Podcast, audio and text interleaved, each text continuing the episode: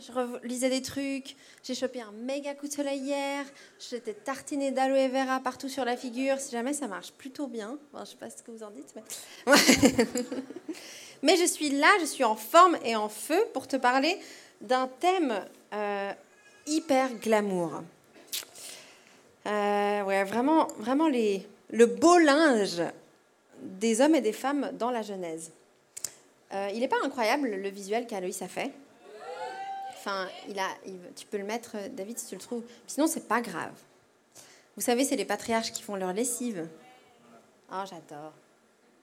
Euh, si tu crois, c'est d'abord l'adoucissant ou. j'adore, j'adore, j'adore. Euh, durant cette série, on parle en gros des problèmes du cœur humain. Et en fait, Genèse, c'est un super bon livre pour voir à quel point les hommes et les femmes sont un peu euh, euh, brisés. c'est un petit mot, mais à quel point il y a des, problèmes à cause du, péché dans, dans leur relation. C'est ce qu'on va voir ce matin. Tu vas voir, ça va être, ça va être assez fun. Le thème aujourd'hui, c'est Desperate Housewives. Sympa. Merci de rigoler, c'est important. Parce que, parce que j'ai pas envie. Euh, voilà. Il faut, qu'on rigole aujourd'hui, parce que tu verras, c'est, c'est assez sérieux. du coup, le rire, ça aide. Euh, on va voir aujourd'hui le passage de Genèse 16. Pour te donner un tout petit contexte, dans Genèse 15, il y a Dieu qui fait une alliance avec Abraham, avec un, peu un rituel bizarre où il coupe des animaux en deux. Si tu comprends pas trop, il y a un message là-dessus l'année dernière. Mais en gros, il est vraiment sérieux quand il s'engage, Dieu. Et Abraham, il l'a bien compris. Et Dieu s'engage et lui dit, tu auras une descendance nombreuse et je ferai de toi un peuple. C'est une promesse incroyable. Et du coup, ça c'est le chapitre 15. Chapitre 16, premier verset. Sarai, la femme d'Abraham, ne lui avait pas donné d'enfant, mais elle avait une servante égyptienne du nom d'Agar. Donc, Genèse 15, Dieu dit la promesse. Genèse 16, on voit que Sarah n'a pas d'enfant.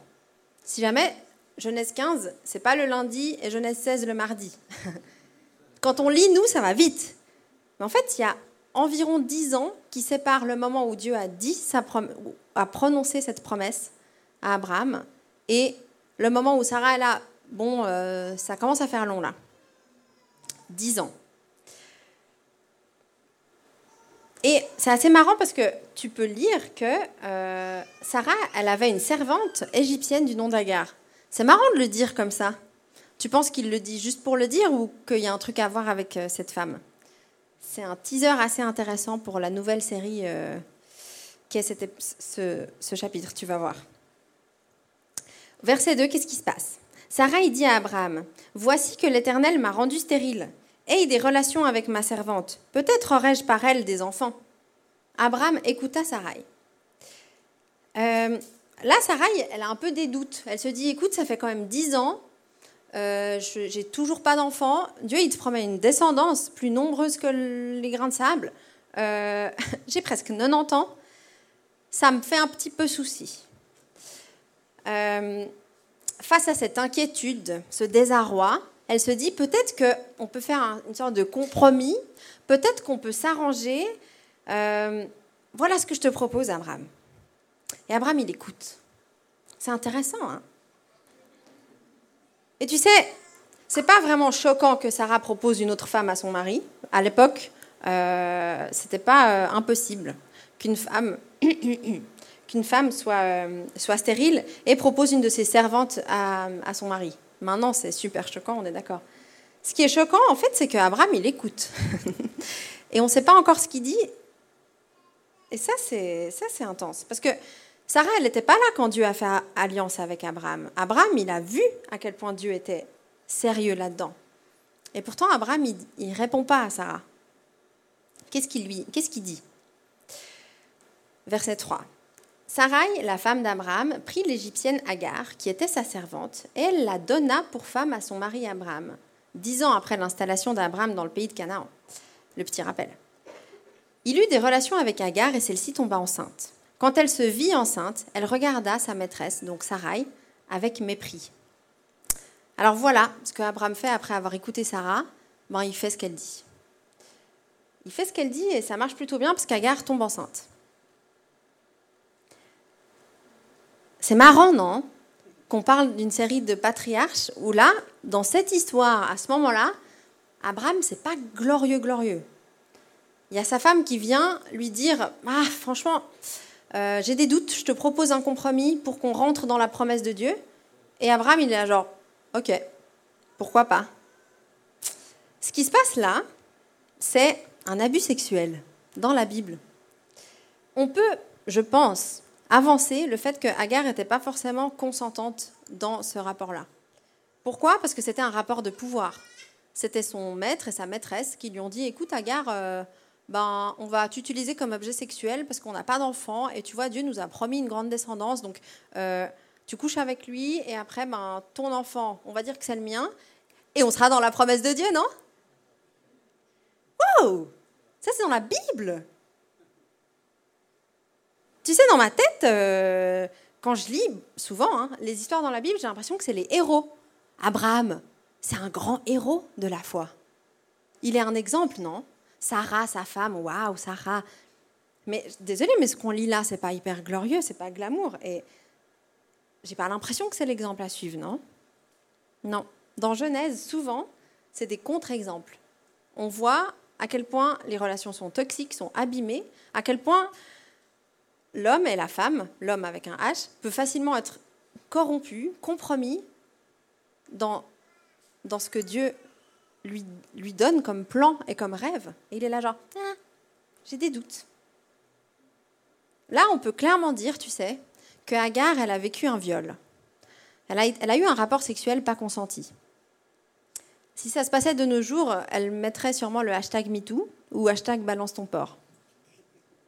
Ben, c'est vrai.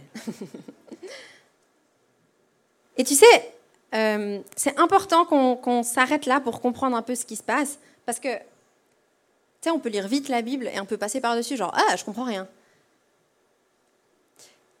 Abraham est passé à l'acte, mais c'était l'initiative de Sarah. Qu'est-ce qui se passe juste après? Sarah, il dit à Abraham, L'injure qui m'est faite retombe sur toi. C'est moi qui ai mis ma servante dans tes bras, mais quand elle a vu qu'elle était enceinte, elle m'a regardé avec mépris. Que l'Éternel soit juge entre toi et moi. Abraham répondit à Sarai Ta servante est en ton pouvoir. Traite-la comme tu le jugeras bon.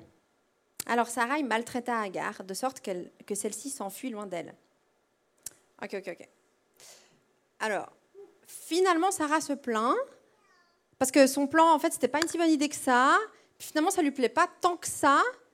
Et enfin, Abraham, il aurait pu faire quelque chose et wow, tu te rends compte comme c'est comme c'est toxique et tordu? Qu'est-ce qu'il fait Abraham? Écoute Sarah, c'est pas mon problème. C'était ton idée. Tu sais, franchement, s'il y avait une série là-dessus, justement à la Desperate Housewives, ça ressemblerait un petit peu à ça. Bon, à part ça, Abraham, euh, ça ne me convient pas du tout, là, la situation. Euh, euh, je ne suis pas du tout, du tout satisfaite de ce qui se passe. elle est où ma place en tant que femme du patriarche? Et au final, ça me va pas. T'as vu comme elle me regarde? Enfin, je veux dire. Et Abraham qui est là, genre, mais pourquoi tu m'en veux? C'est toi qui m'as dit de coucher avec elle. Eh, c'est toi qui voulais ça. Abraham, ce que je te disais, c'est que je m'inquiétais. C'est que euh, si ça se trouve, j'allais pas réussir à avoir d'enfants. Euh, ce que j'avais besoin, c'était d'être rassurée, d'être rappelée de la promesse. J'ai dit ça, ok, mais je voulais pas forcément que tu le fasses. Pardon Mais tu l'as apporté dans ma chambre. Tu voulais pas que je le fasse? Mais ouais, mais t'aurais pu dire non. T'aurais pu dire, mais non, Sarah, tiens bon, Dieu va agir, Dieu va. Aie confiance. Mais non, mais sympa, la folie dans cette maison. Non, mais t'avais qu'à. Mais c'est ta faute. C'est toi qui m'as dit de faire ça.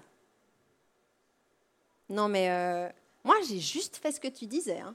Euh, je ne suis pas responsable. Maintenant, tes petites querelles avec Agar, les petites querelles de femmes, là, hystériques, vous avez vos règles ou quoi? Bah, franchement, wow. mais on ne sait pas, on ne sait pas, peut-être. non, mais je te dis, c'est pas mon problème. Je ne suis pas responsable de ça. Excuse-moi, Abraham, mais euh, t'es quand même un petit peu responsable. Euh, Sarah, elle t'a conseillé ça comme compromis, mais toi, tu l'as suivi, tu as accepté. Et Sarah Non, mais euh, je disais ça, mais je ne le pensais pas forcément. Ben ouais, ben désolé aussi. tu sais, cette histoire-là, avec le doute, euh, l'inquiétude et la tentation de se dire, mais peut-être que Dieu n'est pas si bon que ce qu'il m'a dit. Peut-être qu'il n'a pas forcément pour moi ce qu'il a dit qu'il aurait. Euh, peut-être qu'il faut qu'on trouve un compromis par nous-mêmes. Le doute, la tentation, le blâme entre l'homme et la femme. Ça ne te rappelle pas quelque chose? Tu rajoutes un petit serpent à l'histoire et paf Tu es plongé dans, un autre, dans une autre série où c'est Adam et Ève dans le jardin. Et là, qu'est-ce qui se passe? Ben, On va faire court hein, parce que tu, tu, connais. Mais Ève, ben, elle se dit Mais pourquoi, pas, je, pourquoi je mangerai pas ce fruit au final? Est-ce que vraiment Dieu est si bon? Est-ce que vraiment je peux lui faire confiance par rapport à ce qu'il m'a dit? Elle se pose toutes ces questions. Elle est là, genre Est-ce que je le mange? Est-ce que je le mange pas? Elle sent là la pomme, enfin on, on, s'entend. Hein. Elle sent le fruit, elle se dit ah mais juste un petit peu, non, non, Et Abraham il est où? Tu sais, il est à côté. il est là genre euh, ah, ah, oui bien vu merci. Adam, Adam il est à côté de sa femme. Il est genre elle ne devrait pas faire ça. Ah non, elle ne... Dieu il a dit non. Bon, elle n'a pas l'air de mourir après la première morse. Ah, elle me le propose. Oh, c'est peut-être pas si grave que ça. Ok. Et Dieu, il vient, il dit, mais vous faites quoi là? Et tu sais ce qui se passe? C'est elle qui m'a donné le fruit. Ah. Et elle, elle a genre, mais non, mais c'est juste que le serpent, et tu vois, mais il m'a pas arrêté. Ah, excuse. Mais dans les deux cas, c'est grave. Hein. Enfin, je veux pas. Euh, enfin, oui, dans les deux cas, c'est grave. Et on pourrait même se dire, Adam, genre, c'est elle qui a, qui, qui a voulu. C'est elle qui m'a dit. Bon, elle t'a pas forcé, elle t'a mis pas mis dans la gorge ou bien. Mais on s'entend. C'est elle qui a voulu. Au final, Seigneur, c'est toi qui m'as donné la femme. Donc au final, c'est un petit peu ta faute aussi. C'est sympa le blâme, hein, quand on ne veut pas prendre la responsabilité de notre péché, de notre tendance à pas être profondément bon et à vouloir blâmer l'autre. On revient à l'histoire, et après je vais encore un peu détailler ce sympa remake du jardin. Donc en fait, on voit Sarah qui blâme Abraham. Parce qu'au final, Abraham, il aurait dû prendre ses responsabilités. Là, elle n'est elle est pas. Elle apprécie pas ce qui se passe dans sa maison parce que Agar la regarde mal. Mais Agar, elle a vécu euh, un, une violence sexuelle. tu voulais quoi Qu'elle soit là, genre, hmm, je suis trop contente. Non, non, non, elle ne peut pas faire ça. Et tu sais quoi euh, Vu qu'Abraham dit, écoute Sarah, tu fais comme tu veux. Moi, je ne veux pas avoir affaire avec ces histoires. Sarah, c'est noté dans le texte, maltraite et humilie Agar, à tel point que Agar fuit. Wow, écoute, c'est sympa cette histoire, Monica, le dimanche matin, le dimanche de la fête des mères. C'est vraiment. Euh, mais tu sais quoi, dans l'Ancien Testament, dans Genèse, et si on cherchait Jésus? Tu sais, comme j'aime bien dire, il y a le jeu Chercher Charlie. Ben, L'Ancien Testament, il faut chercher Jésus. Parce que sinon, il te manque euh, l'avis de Dieu sur ce qui se passe. C'est pas parce que c'est écrit noir sur blanc, cette histoire-là, ou d'autres aussi qui sont dans l'Ancien Testament, où des femmes sont violées, abusées, utilisées comme objet. C'est pas parce que c'est marqué dans la Bible que c'est ce que Dieu pense de la femme et qu'il valide ce qui se passe. Si c'est marqué dans la Bible, c'est parce qu'il faut chercher Jésus, il faut chercher ce que Jésus dit. Ce qui se passe après, c'est qu'elle fuit et elle a une rencontre avec l'ange de l'Éternel. Et cette rencontre a certainement changé sa vie parce qu'elle a été reconnue dans sa souffrance. Et tu sais ce qu'elle dit après cette rencontre? Elle dit, je ne sais plus où il est, au verset 13, elle appela Ata Elroy le nom de l'Éternel qui lui avait parlé, car elle dit Ai-je vu ici celui qui m'a vu? Ata Elroy, littéralement, ça veut dire le Dieu qui me voit. Ça, c'est la réponse de Dieu, c'est l'avis de Dieu sur les maltraitances faites aux femmes. Dieu, il n'ignore pas ça, il cautionne pas ça, il voit. Et tu sais, euh, ce, ce, dont les victimes d'abus ont le plus besoin, c'est d'être validé dans ce qui leur a été volé. C'est exactement ce que Dieu y fait là. Il dit, je te vois, je reconnais ton malheur.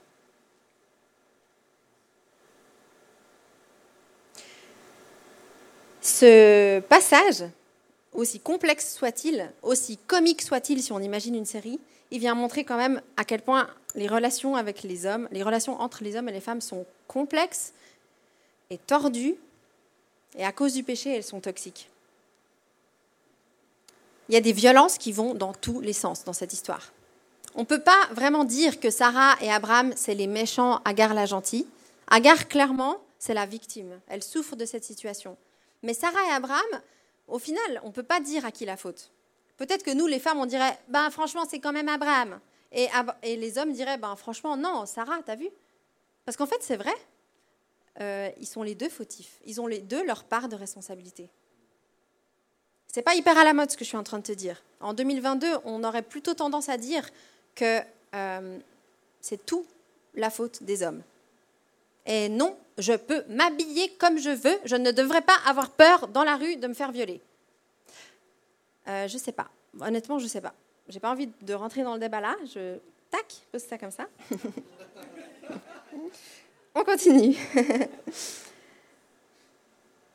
Abraham, tu peux te dire, genre, franchement, lui, au final, euh, ça va, non euh, Au final, il peut coucher avec une autre femme et puis tranquille. Non, mais au fond de lui, il doit quand même savoir que c'est pas comme ça que c'est censé se faire. Et au final, c'est ce que Dieu lui dit après. Écoute, non, l'enfant que tu as eu avec euh, Agar, c'est pas de lui que viendra la descendance. C'est pas ce que je t'ai promis. C'est pas comme ça qu'on fait les choses.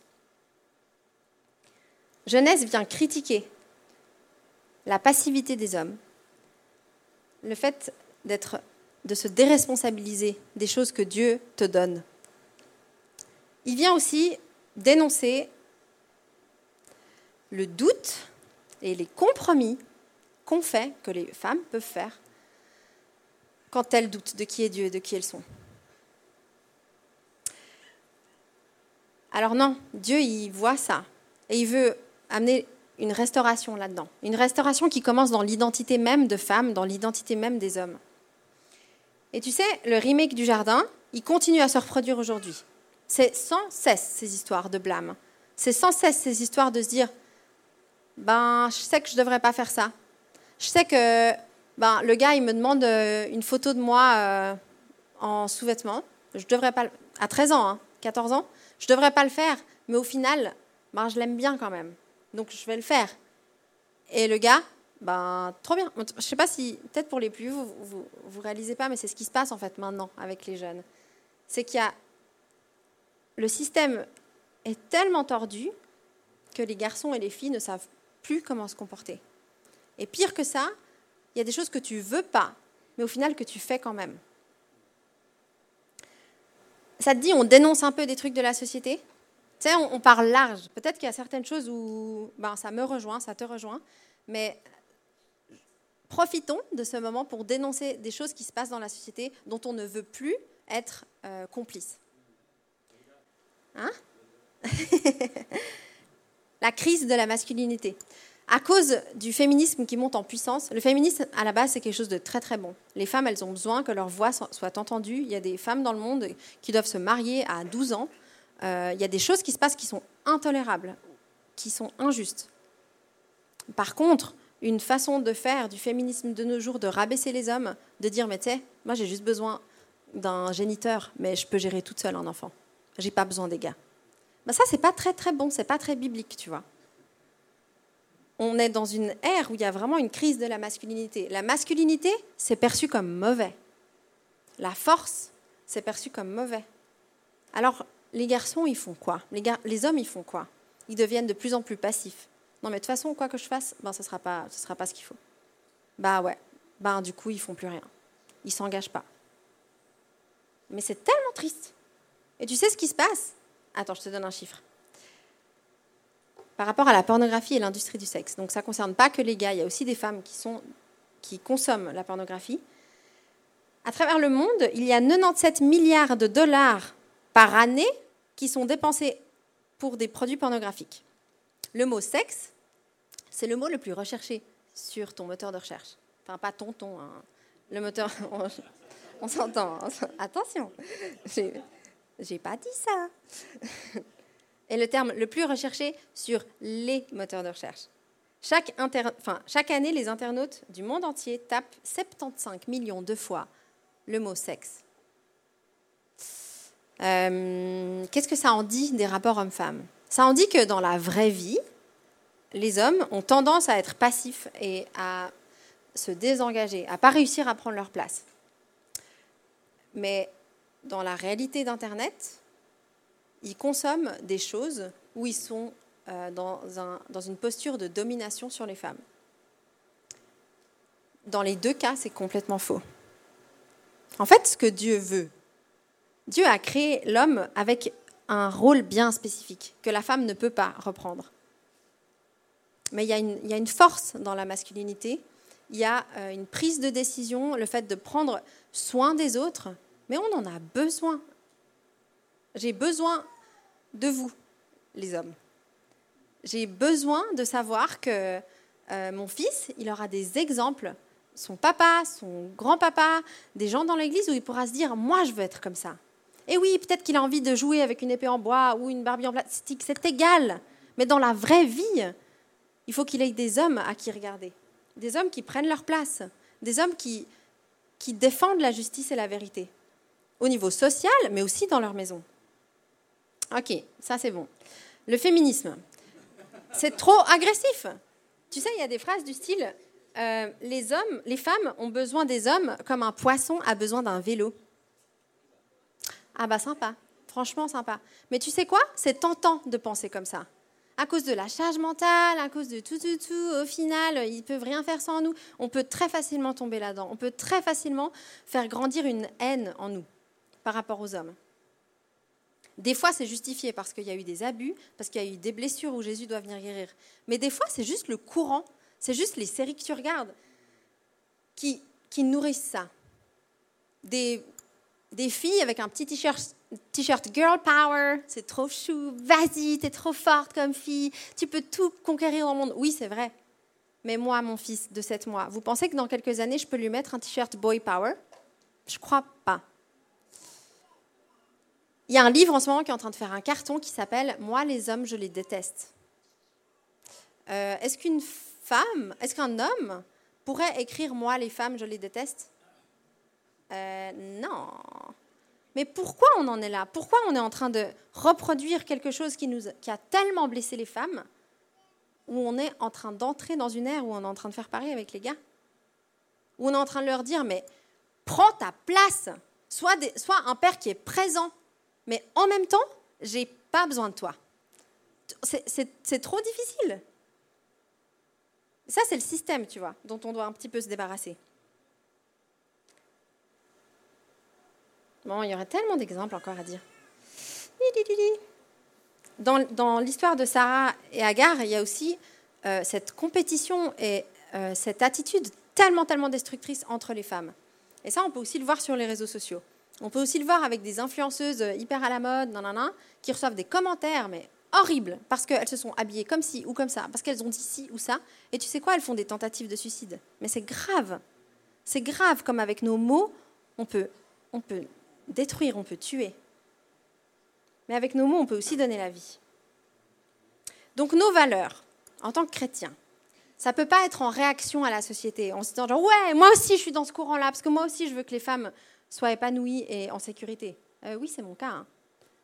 Euh, mais je ne peux pas être dans un courant qui, fait grandir en moi de la haine pour les hommes que Dieu a créés. Alors on fait quoi? On fait quoi si on n'est pas en train de se blâmer l'un l'autre? Ben, On regarde à Dieu et on regarde à, comment il a créé les choses. Il a créé l'homme et la femme et les deux ensemble sont à l'image de Dieu. Il, nous a créés identiques en valeur et en dignité, mais pas les mêmes dans les rôles. Moi, je veux euh, avoir, ne pas je veux avoir les mêmes droits que Simon, je veux avoir le même salaire que lui si on faisait le même travail. Mais je veux quand même un congé mat. Je veux quand même être reconnue dans ma féminité, dans, dans ma maternité, dans qui je suis en tant que femme. Là, on est en train d'entrer dans un truc où on différencie plus rien du tout et on n'arrivera plus trop à s'en sortir. Mais si on revient au plan de Dieu, le plan de Dieu, il nous a créés différents. Pas pour être menacé par l'autre, pas pour blâmer l'autre pour exister. C'est pas en, en accusant l'autre ou en le rejetant ou en le maltraitant que ça va me donner de la valeur. On ne peut pas passer par ce biais-là. Autant femmes vis-à-vis des hommes, autant les hommes vis-à-vis des femmes. C'est pas, c'est pas dans comment tu, tu traites les femmes qu'est ta valeur. Et là, il, y a une, issue. C'est regarder à Jésus. Jésus, il, était comment avec les femmes? Jésus, il est venu tracer un chemin. Il est venu confronter le système de l'époque. Parce qu'à l'époque, ben, tu ne fréquentais pas euh, certaines femmes, euh, les femmes prostituées, et tu t'en restais bien éloigné. Jésus, il a laissé une femme prostituée lui laver les pieds avec ses larmes, lui sécher les pieds avec ses cheveux. C'est même noté dans Luc, je ne sais plus quoi, que elle lui embrassait les pieds. Et nous, comment on voit ce passage? Ben, On voit un moment d'adoration. Mais à l'époque, c'était scandaleux ce qui était en train de se passer. Et pourtant, Jésus, il dit, non, elle, m'adore.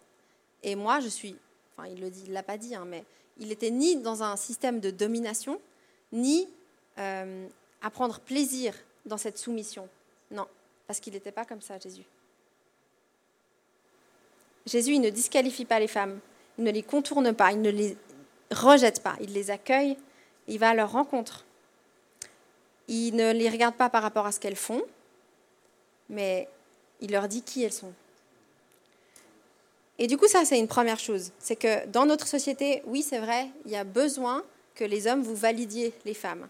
Si une fois dans la rue, vous voyez un homme qui siffle une fille ou qui la traite d'un certain nom, non, non, ça commence souvent comme ça, c'est Hé, mademoiselle. La fille, elle répond pas. La, la fille, elle répond pas.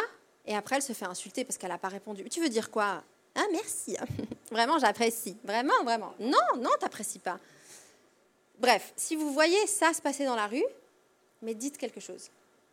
On ne vous demande pas de vous battre pour nous, de nous sauver. Non, non, non. Validez quelque chose qui est injuste, qui est en train de se passer.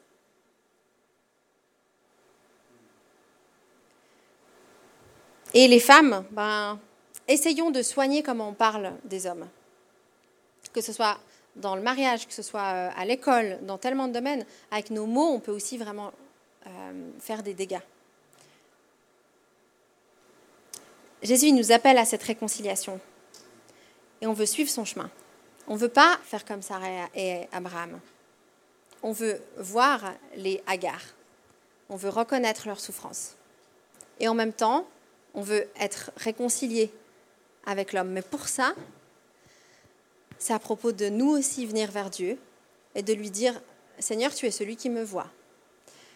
Tu es celui qui voit les tensions que j'ai en moi. Tu es celui qui voit les compromis que j'aimerais faire pour me sentir aimé, pour me sentir à ma place, pour me sentir digne en tant qu'homme et femme. Dieu, il est celui qui te voit. Dieu, il est celui qui voit quand tu batailles pour avoir un regard qui est sain vis-à-vis -vis du sexe opposé. Dieu, il reconnaît la souffrance que tu as eue peut-être dans une relation passée. Et Dieu, il vient restaurer ça. Ça commence par là. Ça commence par un moment avec Dieu où tu réalises, OK Seigneur, tu me vois. Et depuis là, tu sais quoi? La, victime que, que nous sommes parfois, ou que tu es peut-être, elle peut dire, j'ai besoin que tu reconnaisses à quel point on m'a volé quelque chose. Mais peut-être, très souvent aussi, on peut être comme Sarah et Abraham et venir devant Dieu et dire, OK Seigneur, tu me vois, je m'humilie devant toi. Je veux que tu dénonces dans ma vie, dans mes pensées, dans mon comportement, ce qui ne te rend pas gloire. Et oui, je pourrais m'occuper d'accuser l'autre, mais en fait, je veux d'abord être transformé moi. Voilà Genèse 16. voilà ce avec quoi j'aimerais te laisser aujourd'hui. Et on va prendre un, temps de, louange encore, où tu peux euh, juste laisser ça descendre. Euh, qu'est-ce que dans la société devient trop agressif? Qu'est-ce qui honore pas? Comment Dieu voit les choses? Laisse le Saint-Esprit te révéler ô combien il aime les hommes, ô combien il aime les femmes, et ô combien on a besoin de lui pour être restauré dans nos relations. Je te propose de te lever, qu'on puisse prier ensemble et qu'on puisse euh, laisser un petit moment pour euh, vivre ce que le Saint-Esprit souhaite qu'on vive en tant qu'Église. Seigneur, on vient devant toi en tant qu'Église, en tant qu'hommes et femmes, en tant que frères et sœurs.